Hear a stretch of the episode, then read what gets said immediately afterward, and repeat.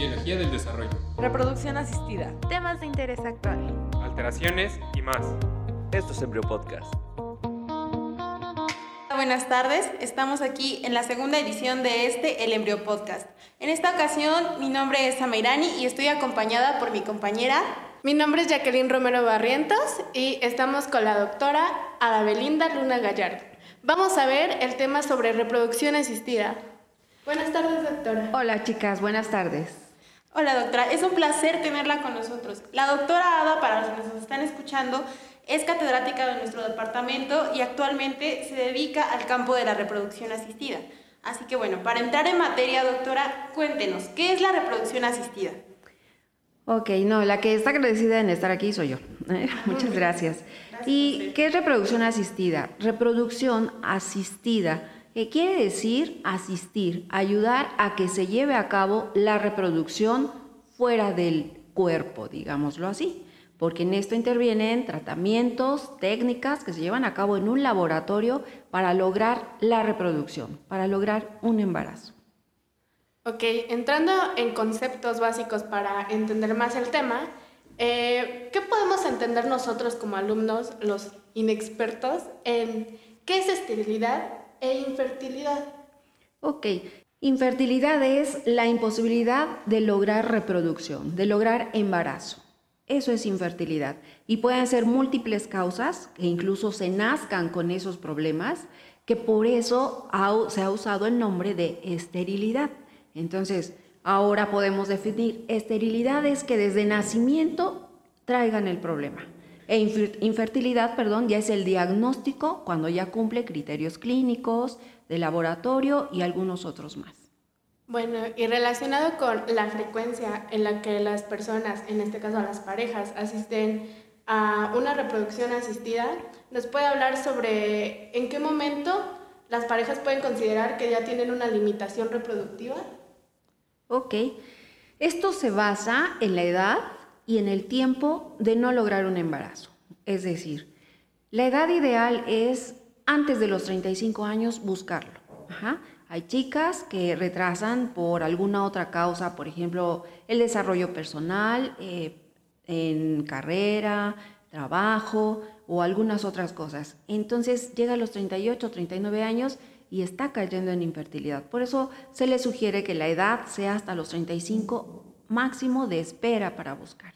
Entonces, otro factor es la alteración que ellas presenten o la pareja presente. Puede ser en el varón y puede ser en la mujer. Entonces, sí, influye mucho la edad, pero también la patología que se detecte. Ok, ahora que estamos tocando de los factores causales, ¿qué otras eh, situaciones, además de la edad, pueden causar que las parejas tengan limitaciones reproductivas? Ok. Podemos decir entonces, para abarcar un poquito o ampliar un poquito más, el porcentaje de infertilidad es 50 y 50. Dentro de las causas, tanto 50% del varón como 50% de la mujer. ¿Y los factores cuáles son? Por ejemplo, en la mujer, endocrino ovárico, cuando no hay ovulación o no ocurre una buena ovulación o enfermedades del ovario, como ovario poliquístico. Eh, otro factor, tubo peritoneal, cuando las trompas uterinas están obstruidas, ya sea por enfermedad como endometriosis o una infección, también puede obstruirlas. El factor uterino, cuando hay malformaciones, como malformaciones mullerianas, cuando hay algún tabique, hay sinequias, que a veces también son por la infección, o hay alguna obstrucción también en el tracto genital, que es una malformación mulleriana. Claro. Ahora, entrando un poquito más a tema, ¿nos puede hablar sobre los principales métodos eh, de tratamiento para la esterilidad? Sí, sí hay tratamientos que pueden ser de baja y alta complejidad. Baja complejidad quiere decir que no necesita tanto nuestra introducción como médicos, en donde entra el coito programado o entra la inseminación intrauterina. Y los de alta complejidad, donde sí, ya se involucra más nuestra actividad, por ejemplo, eh, la fertilización in vitro, inyección intracitoplasmática del espermatozoide y otras técnicas como INSI, PIXI, donde ya son necesaria eh, la intervención más técnica para la reproducción. Okay. Y cuéntenos, ¿cómo le hace un médico o bajo qué criterios selecciona eh, estas pruebas diagnósticas para que usted pueda decir, esta pareja tiene infertilidad? Ok, primero eh, debió haber pasado en mujeres menores de 35 años un año y no logró embarazarse. Un año, al día siguiente de pasar un año ya es infertilidad, pero tenía menos de 35 años. Cuando rebasan los 35 años, no más de seis meses. Con esos criterios ya podemos iniciar un protocolo de estudio para encontrar el diagnóstico, para encontrar la causa. Eso es lo que establece eh, la decisión para tomar la decisión de realizar tratamientos. ¿En qué consiste un estudio básico de esterilidad? Esto es muy importante. Claro. El estudio debe estar basado a los dos a la pareja. Primero, si alguien me pide una consulta porque no puede tener hijos, yo les pido que acudan los dos, la pareja. Eh, y el estudio básico es iniciar analizando los factores femenino y masculinos. Por ejemplo, en la mujer tengo que solicitar estudios para saber si ovula, para saber si tiene, tiene buena función endocrina el ovario, perdón, Debo realizar también estudios que me verifiquen la permeabilidad tubaria, o sea, descartar el factor tuboperitoneal. Debo realizar estudio ultrasonográfico para ver la condición del útero e incluso del cervix. Y en el varón simplemente debo iniciar pidiendo una espermatobioscopía directa donde yo vea la movilidad del espermatozoide, los normales, eh, la concentración y el volumen del, semen, del esperma, ¿sí? El semen eyaculado. Claro, claro. Y ahora hablando un poquito más del factor masculino, bueno, sabemos que una de las técnicas que se utilizan es precisamente la inseminación artificial, una de las más sonadas alrededor de, del mundo, que lo vemos en las películas, en las series de televisión. Y bueno, hay dos tipos de, inseminación artificial, claro, lo de la de donación del semen de la pareja y, de, y donación de un donador, ahora así decirlo. Entonces, ¿en qué casos utilizamos semen de la pareja? ¿En qué casos utilizamos semen de un donador? Ok. Cuando el varón se encuentra en total asospermia, debemos usar espermatozoides de un donante, porque no hay manera de obtener. Para esto ya debimos haber hecho protocolo de estudio, biopsia tal vez, que se llama biopsia diagnóstica, para saber si tenemos o no células de espermatozoide para poder realizar la fecundación de los óvulos de la esposa. Y si definitivamente no hay nada, debemos usar el semen de donante. Ok, esto es muy interesante, doctora. Algo que también nosotros nos hacemos muchas ideas, porque como dijo mi compañera, lo vemos en películas. Eh, nosotros no nos imaginamos bien cómo es, y nos da mucha curiosidad a varios, cómo es eh, la fecundación in vitro y la microinyección espermática. Es muy curioso. Pues sí, ustedes dirán como en películas, pero sí, se ve, eh, eh, hay algo como que de otra, de otra, otra onda. Mira, necesitamos micromanipuladores, eh, unos microscopios de muy alta resolución para que nosotros podamos ver la célula, el ovocito y la célula, que es el espermatozoide, y poder juntarlos. Yo tomo esa palabra, juntarlos, unirlos, lo que es la fecundación. Entonces, una fertilización in vitro consiste obtener óvulos, ovocitos de la mujer, bajo aspiración, tomar cada ovocito de cada folículo, uno, dos, tres, ponerlo en una cajita de Petri para que entendamos, aunque son especiales las que se utilizan, pero es como una cajita de Petri. Y luego tomamos el semen del varón que antes lo entregó, ya fue estudiado, lo entregó bajo eyaculación y entonces seleccionamos al mejor. Y sí, podemos sobre un óvulo dejar caer gotita de los espermatozoides seleccionados y fecundar in vitro, solos, en forma natural. Pero si el varón tuvo un dato donde son pocos espermatozoides efectivos, digámoslo así, entonces tomamos uno y lo inyectamos. Eso es ICSI, inyección intracitoplasmática del espermatozoide. Pero debo decirles, ¿en qué momento decidimos ICSI? Bueno, dentro del protocolo de estudio el varón debe tener 3 millones de espermatozoides móviles, progresivos, es decir, que avancen y que sean normales, para dejar caer la gotita de espermatozoides y que fecunden en forma natural, pero in vitro, ahí en la cajita de Petri. Pero si no tuvo 3 millones de espermatozoides o ni siquiera un millón, es un rango de 1 a 3 millones, entonces ya sabemos que tiene que ser ICSI. Debemos tomarlo para inyectarlo en el citoplasma del ovocito. Eso es lo que hace decidir en el momento que estamos analizando al o realizando el protocolo al varón. Ya sabemos, este varón va para que se le haga ICSI con los espermatozoides. Ok, entonces digamos que se le ahorra todo el trabajo al espermatozoide. Así es, le ahorras la caminada, le ahorras el movimiento, nosotros lo tomamos y lo inyectamos al ovocito. Ah, vaya. Y digamos, ¿qué tan exitosas son estas, estas técnicas de reproducción, tanto la fertilización in vitro como la inyección intracitoplasmática? Mira, sí.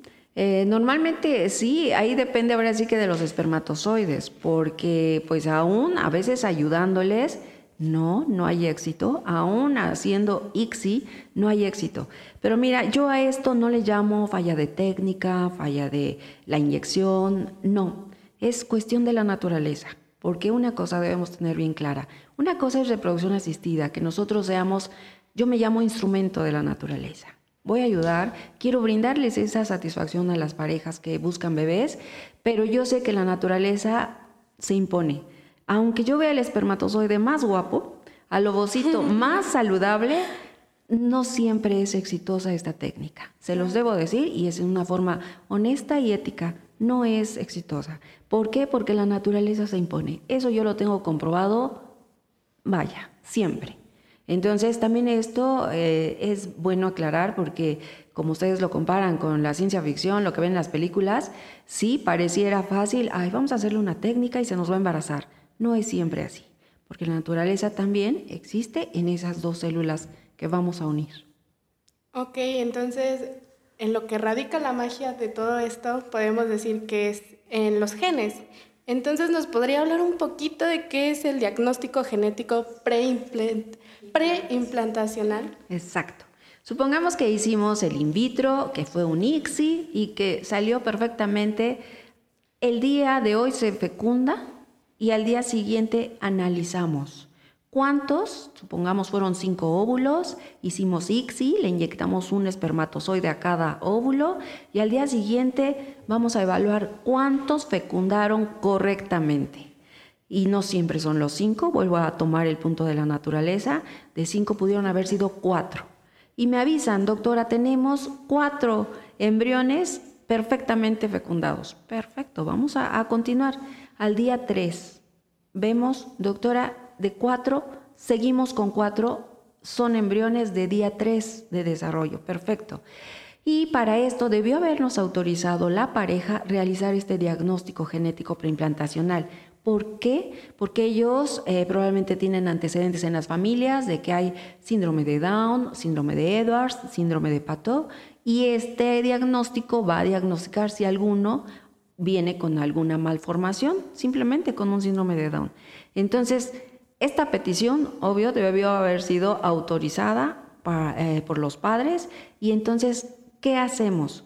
Dejamos que crezca en día 3 o en día 5 de desarrollo el embrión, o sea, 5 días, y bajo esos formidables aparatos, microscopio, manipulador, vamos a tomar una célula, es decir, una blastómera que se está desarrollando dentro de ese embrión de 5 días. Tomamos una blastómera, la metemos al sistema de análisis de genética, vamos a ver eh, a los cromosomas, hacer un cariotipo y vamos a saber, ¿es normal o no es normal? Y si vemos un, eh, el embrión que me está dejando 46XX, estará perfecto. 46XY está perfecto. Entonces, en ese momento se hace el diagnóstico genético preimplantacional. Es muy importante ese término porque quiere decir antes de que yo transfiera esos embriones al útero de la mujer que está esperando. Si salen mal esos cuatro embriones, por desgracia a veces se ha dado, ya no hacemos transferencia embrionaria, ya no los vamos a pasar al útero, a la matriz de esa mujer que está esperando. Desgraciadamente hemos llegado a ese punto de que Y digo afortunadamente porque tenemos la manera de diagnosticar y no pasar embriones con malformación. ¿Y qué puede suceder si lo hacemos? Pues puede terminar en aborto puede llegar, sí, a un embarazo, pero con malformaciones y a veces que ponen en riesgo la vida inútero o de recién nacido. Entonces son estudios muy, muy buenos para detectar a tiempo alguna malformación. Sí, es un panorama enorme de cómo ha avanzado la ciencia y cómo podemos ya no definir reproducción asistida como nada más la, llegada a un embarazo, sino como también un, panorama de cómo va a ser ese embarazo y cómo va a desencadenarse. Así es, usaste bien esa frase, ¿cómo va a ser ese embarazo? Nos ayuda a valorar eso. Pero vuelvo a lo mismo, a veces la naturaleza pues es tan, tan autónoma, tan sabia, que nosotros vemos todo bien, pero a veces hay algunas otras cosas que se pueden presentar y no necesariamente eh, diagnosticadas, ¿no? Pero sí es una herramienta muy valiosa que nos ayuda a determinar eh, cómo estamos obteniendo estos embriones. Si hay alguna malformación detectada por ese diagnóstico genético preimplantacional, eso sí les puedo decir, no es por el in vitro no es por la técnica de reproducción, es por la información genética que trae cada información de mamá o de papá. Es exclusivamente de información genética, no del tratamiento, porque sí me han tocado parejas que me dicen, doctora, ¿y si usted me hace la fertilización in vitro, va a venir normal mi bebé? Sí, porque la técnica eh, no, no condiciona ninguna malformación o ningún problema. Eso es muy interesante, ¿no? Sobre todo porque está el prejuicio de que las personas que acuden a las técnicas de reproducción asistida tienen miedo de que sus hijos eh, tengan alguna malformación, etcétera, cuando en realidad todo viene desde detrás, desde nuestros claro, genes. ¿no? Así es, eso es lo que este estudio nos determina precisamente. Si traen alguna alteración, viene con la genética. Por eso es diagnóstico genético preimplantacional. Oiga, doctora, pero ya nos saltamos un poquito del tema. Eh, recordemos que ya estamos hablando de que ya tenemos las células fuera, ya estamos manipulándolas en el laboratorio. Pero ¿cómo le hacemos? ¿Cómo estuvo este proceso de extracción tanto del ovocito como de los espermatozoides? ¿Cómo se hace? Ok. Eh, a la mujer yo le inicié una estimulación que me llevó al día 15, 16 del ciclo y tengo que aspirar aspirar los ovocitos. Eh, entra quirófano bajo una sedación superficial en posición ginecológica con un transductor endovaginal. Ahí cargo una aguja y entonces es como estar jugando, viendo en la pantalla y llevando el ultrasonido. Entonces en cada folículo que yo vea en la pantalla lo punciono, oprimo una succión y aspiro. Veo cómo se va vaciando el folículo. Lo veo y en ese líquido folicular, en ese folículo antral, va el ovocito. Y hay una succión que lo hace caer a un tubo de ensayo. Ese es el proceso. Se llama punción ovárica o aspiración folicular. Entonces, si recordamos dentro de la materia, el folículo llega hasta medir 20 milímetros y a esos son los que yo aspiro, que de hecho se tienen que aspirar todos, hasta los de 15 milímetros, 10 milímetros, porque si no, ellos avanzan y, genera algunos cambios, no, no complicaciones, pero sí algunos cambios. Entonces, termino aspirando y lo entrego a la embrióloga que está en el laboratorio con el microscopio y todo lo demás. Y la paciente termino, se recupera de la anestesia, pasa a su cuarto y puede ir a casa en cuanto esté en condiciones, pero los ovulitos ya se quedaron. Y el varón, ¿qué hace el varón? Ah, después de que aspiramos los óvulos, el varón por eyaculación, por masturbación, entrega su muestra de semen en un cuarto aislado, eh, ya que está listo, también lo toma la embrióloga, eh, lo capacita para saber cuál espermatozoide es el bueno si es que vamos a hacer ICSI o solamente capacita el semen y va a dejar caer las gotitas de semen sobre los óvulos que encontramos maduros. Eso sí, aunque yo aspire los de 10, los de 15, algunos quedan en vesícula, o sea, inmaduros, pero deben estar todos maduros en metafase 2. Esos son los que se deben fecundar correctamente en meta 2. Así es, eh, incluso cuando entro a ver a la embrióloga le digo, ¿cuántos meta 2 tenemos? Ay, doctora, nos fue muy bien, son cinco. Perfecto. O sea, son los cinco maduros. ¿Y cuántos inmaduros? Ay, pues tenemos dos vesículas y un meta uno. O sea, pero tenemos cinco meta dos, doctora. Perfecto. Entonces, en eso consiste todo. ¿No crees que también todos los ovocitos a todos los vamos a embarazar? No. O sea, hay un proceso, una eh, clasificación de los ovocitos para que puedan ser fecundados. Esa es la forma de un in vitro normal. Pero cuando hacemos ICSI, eh, bueno, seleccionamos para inyectar. Y cuando hay asospermia, pero insisten en buscar eh, células espermáticas, entonces ya se levantó la paciente a la que aspiramos los óvulos, ya está en su cuarto y ahora entra el varón, entra la pareja. Y bajo anestesia yo hago primero aspiración de epidídimo para saber si hay algunos almacenados en epidídimo, que yo digo que el epidídimo es como la bodega. Yo aspiro con una jeringa, aspiro y entrego el líquido a, la embrióloga y ella me dice si encontré espermas o no encontré espermas. Me dice, aún no encuentro, doctora, perfecto, voy al testículo del otro lado, al epidídimo y aspiro. En el segundo epidídimo me dice, no hay, doctora, perfecto, voy a hacer la biopsia. Abro el testículo, obtengo túbulos seminíferos y se los paso. Es una microcirugía, no hago, no crean una tajada muy grande, ¿no? Es de un centímetro hasta que rebase las capas de primero del, eh, de la bolsa escrotal, después del testículo y obtengo los túbulos seminíferos. Los paso a la embrióloga y me dice, sí hay doctora, sí tengo tres, cuatro espermatozoides por campo muy pocos. Pero si solo obtuvimos 5 meta 2, bueno, necesito 5 espermatozoides, células espermáticas correctas y son las que vamos a usar. Pero yo doy al máximo, yo saco y saco túbulos seminíferos hasta que me dice, ya doctora, con esto es suficiente. Perfecto. Entonces ya procedo a cerrar la herida que abrimos y entonces ya ahí terminé yo. Se recupera el paciente, el varón, va al cuarto también y en cuanto estén listos van a casa pero sus células ya se quedaron en el laboratorio. Ese es el proceso. Claro.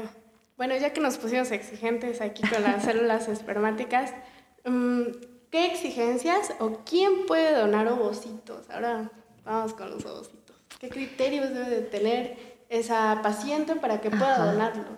Primero, eh, pues sí, por ejemplo, en caso de donación de ovocitos, debe ser una jovencita, sinceramente, de 18 a 25 años.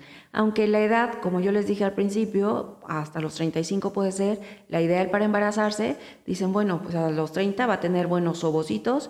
No, nosotros exigimos de una donante la edad 18 a 25 años, que esté sana. Bueno, a lo mejor me sueno a la antigua, pero aún sigue ese requisito sin tatuajes, y que nosotros la sometamos a un protocolo de estudio, incluso el genético, hacer cariotipo para saber si tiene algún, alguna enfermedad o portadora de alguna enfermedad. Y si cubren esos requisitos, que sean sanas, que cubran un protocolo totalmente normal, con un cariotipo normal, son candidatas, que no, no pasen de 25 años. Y el varón también, también al mismo, los mismos criterios y de la misma edad también, que sean sanos, jóvenes. Y todo esto debe ser en anonimato. Jamás a la pareja receptora le voy a decir cómo se llama y quién donó. Y a la donante jamás le voy a decir eh, los datos de la receptora. Está dentro de un marco legal autorizado a nivel nacional y, se debe mantener en anonimato.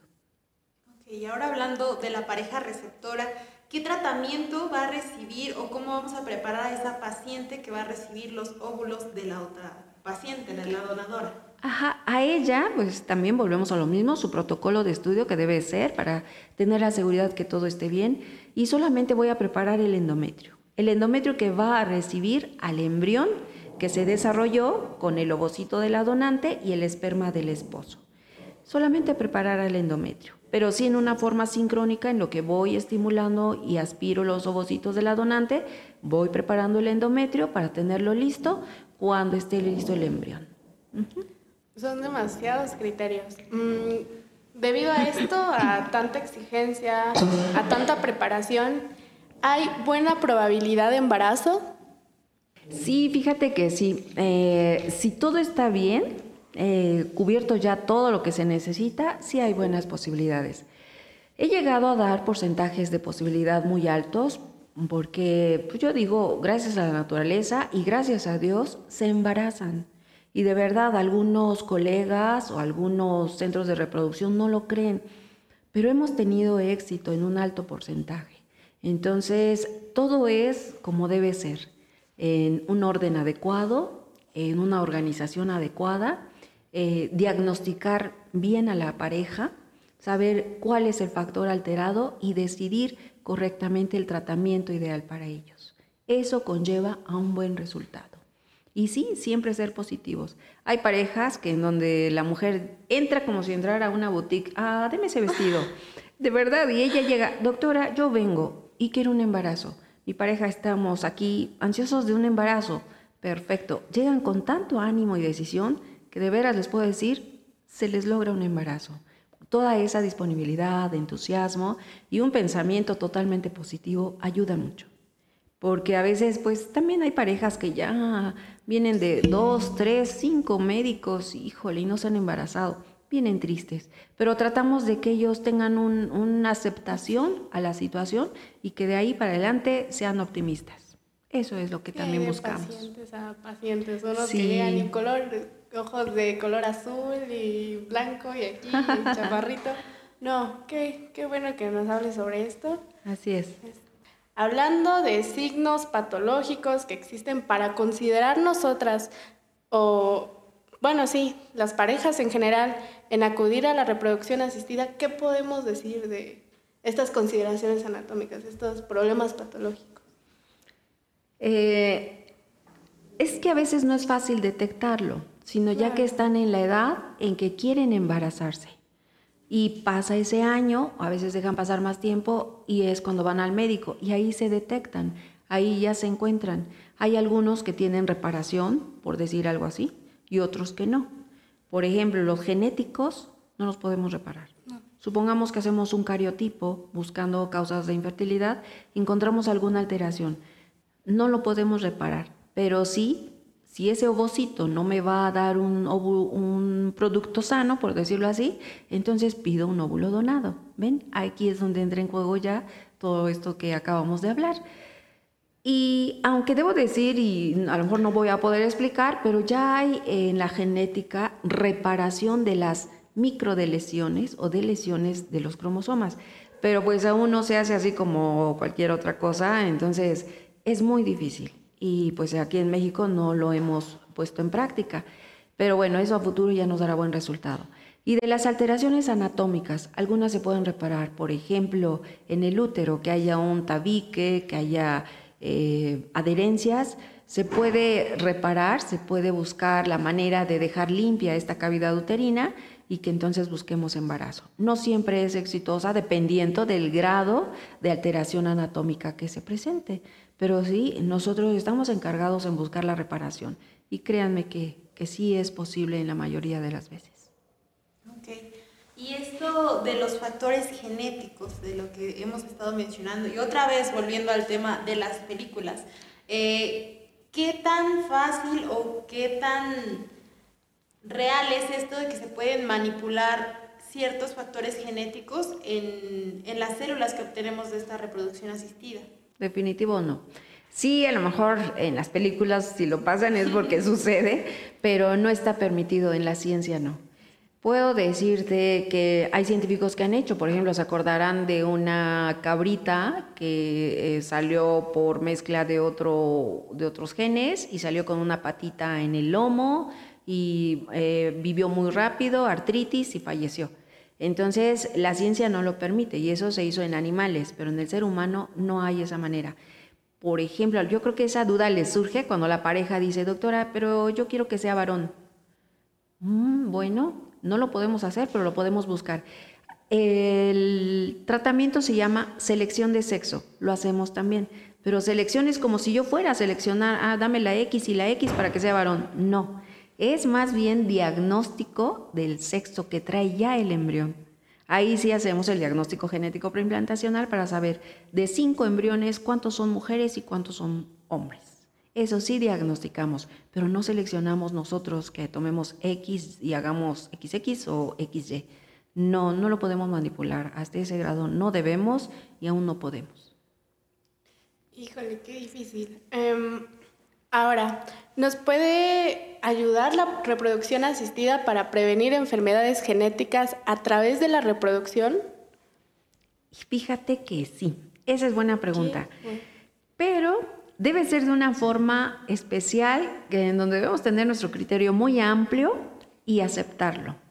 ¿Por qué? Si encontramos una alteración genética que va a ser transmitida eh, en ese, por ese ovocito que vamos a fecundar, hablamos con la pareja y le decimos, preferimos que mejor no tomemos tus óvulos y solicitemos donados. Y es algo que a veces no, no acepta la pareja. ¿Pero por qué? Si ya me dijo, yo estoy bien, estoy sana, sí, pero detectamos una enfermedad que puedes transmitir en el bebé que puedas tener. Entonces, ahí es donde pedimos que, ellos acepten los óvulos donados, porque de otra forma no. Como les decía, sí, si hay en algunos lugares del mundo donde hacen, eh, eh, reparan, así se llama, reparación de, lesiones en los cromosomas, pero no es tan fácil, no lo hacemos nosotros, entonces no es posible eh, estar parchando, por decir así, los cromosomas, pero sí es posible evitarlas, como tú preguntaste, sí se puede evitar de esa manera. No hacer la fecundación en, células que vienen con alteración genética que van a desarrollar una enfermedad. Y qué difícil tocar este tema con los pacientes, ¿no, doctora? Ah, sí. Eh, primero se ponen triste, hay negación y no hay aceptación. Entonces sí es algo difícil para nosotros, pero respetamos el sentir de cada quien.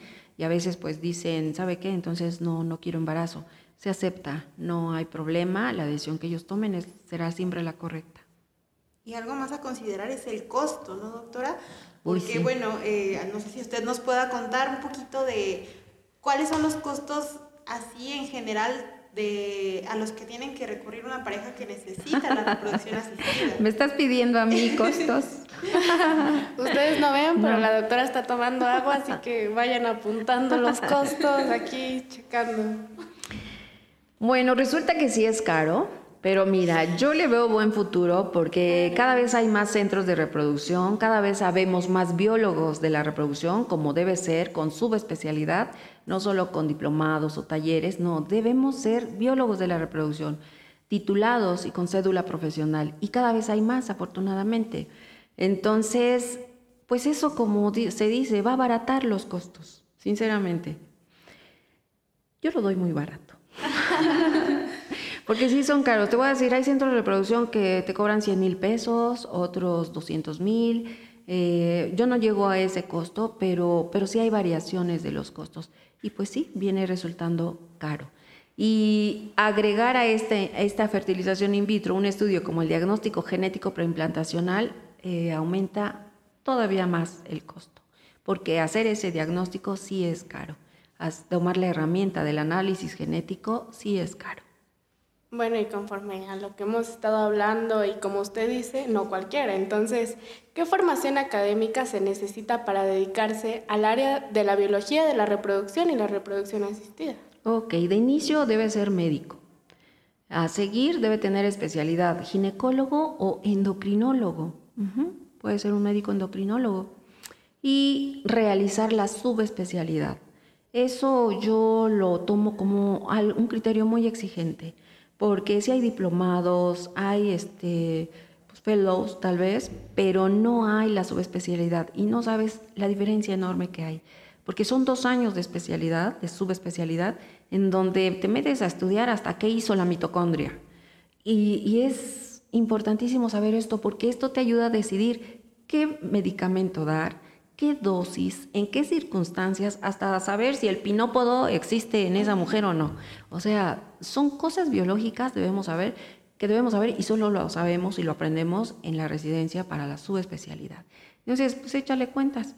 Cuánto de la carrera de médico, cuánto de ginecólogo o endocrinólogo y los dos años más de, biología de reproducción humana. Esa es la subespecialidad. Agrégale el, eh, para hacer endoscopia ginecológica y pues alguna otra más que te voy a decir.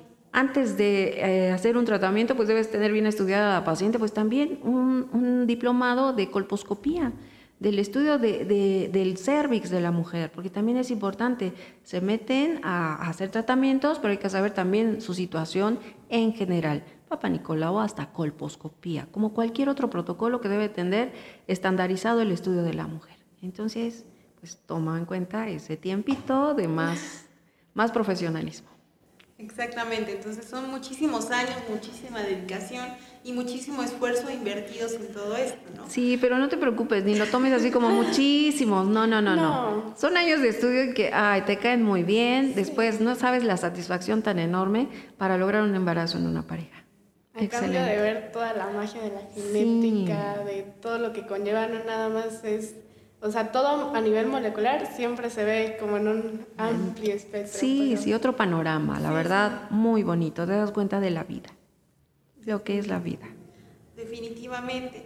Pero bueno, eh, al final de todo esto, ¿cuál es el campo laboral que, tiene un especialista, un subespecialista más bien en biología de la reproducción humana? ¿Y cuál es la visión que tiene usted a futuro de esto? El campo laboral lo tienes tú en tu consultorio. No necesitas otro lado. En tu consultorio eh, recibes a las parejas de infertilidad, les haces su protocolo de estudio. Ahí eh, eso es tu propio campo, tu, tu empresa, eres tú. Pero si necesitas al centro de reproducción que cuente con el material necesario, el laboratorio con todas las condiciones necesarias para hacer estas técnicas de reproducción. Eso es lo que necesitamos. Y afortunadamente se están realizando, se están formando centros de reproducción. Eh, es decir, yo me acabo de enterar de un centro de reproducción que se acaba de inaugurar, lo conocí y está en excelentes condiciones, excelentes. Y precisamente ahora también es bueno contar con esos elementos. Sí, claro, siempre se necesita alguien con esa experiencia y que tenga acceso fácil. Así es. ¿Y quién más que usted? Eh, No, pues sí, en ¿Dónde la podemos encontrar? ¿Cómo la, si alguien quiere una consulta, si alguien necesita de, una, de un proceso de reproducción asistida, ¿dónde podemos nosotros localizar? Pues sí, a mí en mi número celular 2222 80 45 69. Eh, yo atiendo en el Hospital Puebla, consultorio 504 y el día que gusten podemos agendar cita sin ningún problema. Sí llevo un calendario, obvio, porque les dedico mucho tiempo a ustedes también aquí en la universidad, pero sí, también tengo mi, mi consultorio en donde hago tratamientos para infertilidad o el protocolo de estudio dentro de alguna otra alteración que se tenga, también lo hacemos. Ahí con mucho gusto yo los espero. Si quieren a través de mi celular o a través de ustedes, de aquí, de podcast.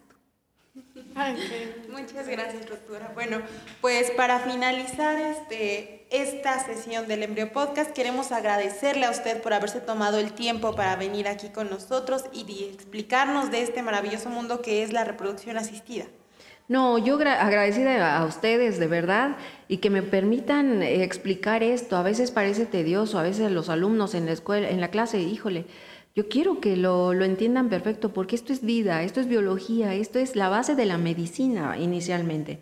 Yo les agradezco la, la invitación y ojalá les haya quedado claro todo el panorama, haya contestado correctamente sus, sus preguntas a las dudas que tenían. Sí, claro, no, no queda lugar a dudas. Le, igualmente le agradecemos, personalmente le agradezco mucho porque pues todos somos inexpertos en esto y al entrar a medicina, como usted dice, aquí empieza todo, aquí empieza la vida y empieza la biología. Así es. Muchas gracias, Así doctora. es. No, gracias a ustedes. Bueno, gracias también a ustedes que nos están escuchando. No se pierdan nuestra próxima edición del Embryo Podcast porque tenemos muchísimas sorpresas para ustedes. Fue un gusto estar con ustedes. Me despido nuevamente. Soy Amairani y mi compañera es. Jacqueline. Y eso es todo.